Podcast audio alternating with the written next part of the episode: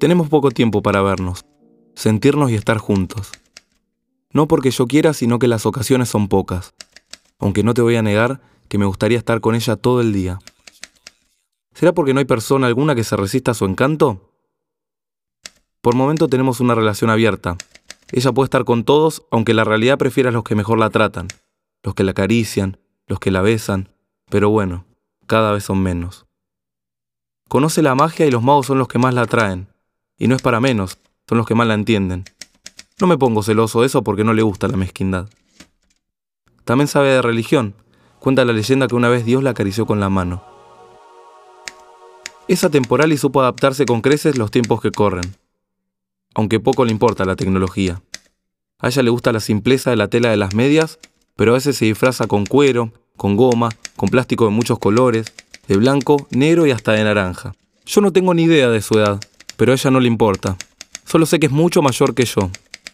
No le importa el lugar, podemos ir a una playa de Mar del Plata, un terreno del conurbano bonaerense, o vacacionar por Europa que de cualquier forma va a estar bien conmigo. Ocasionalmente nuestra relación se torna enfermiza, y más cuando no va donde yo quiero. No sé si es culpa mía o de ella, pero no tengo dudas de que a veces está un poquito caprichosa. Es internacional, pero poco se entiende en su idioma. En estos tiempos que corren casi nadie. Y es que su idioma no se estudia en ninguna universidad. No comprende de clases sociales ni de género. No sabe lo que es el macrismo ni el peronismo. No conoce a Marx ni a Hayek. Porque mientras la política destruye, ella se encarga de unir. Aunque estoy seguro que le encantaría que todos estén en su equipo. En muchos casos la llaman hasta los mejores especialistas para sacar a personas de la calle y reinsertarlos en la sociedad. Ella es pacifista. Yo sé que varios piensan lo contrario. Pero dale, no confundamos un par de inadaptados con su comportamiento. Yo sé que es tan pasional que puede generar bastantes emociones y no hay psicólogo alguno que sepa cómo tratarlas. Pero por favor, no la manchen con sangre que demasiado maltrato recibe a algunos como para sumarle un problema más. Está en boca de todos y puedo asegurar que no hay nadie que no la conozca. Incluso en el lugar más recóndito de este mundo la vieron.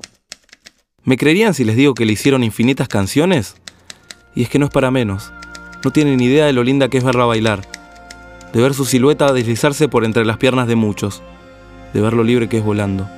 Su recorrido tan artístico como cualquier obra de arte. Como la novena sinfonía de Beethoven o las pinturas de Miguel Ángel en la capilla Sixtina. Algunos la llevarán en la piel, otros la tendrán bien guardada en el closet, pero yo la llevo en la mente todo el día y la guardo en el corazón, porque ahí es donde pertenece.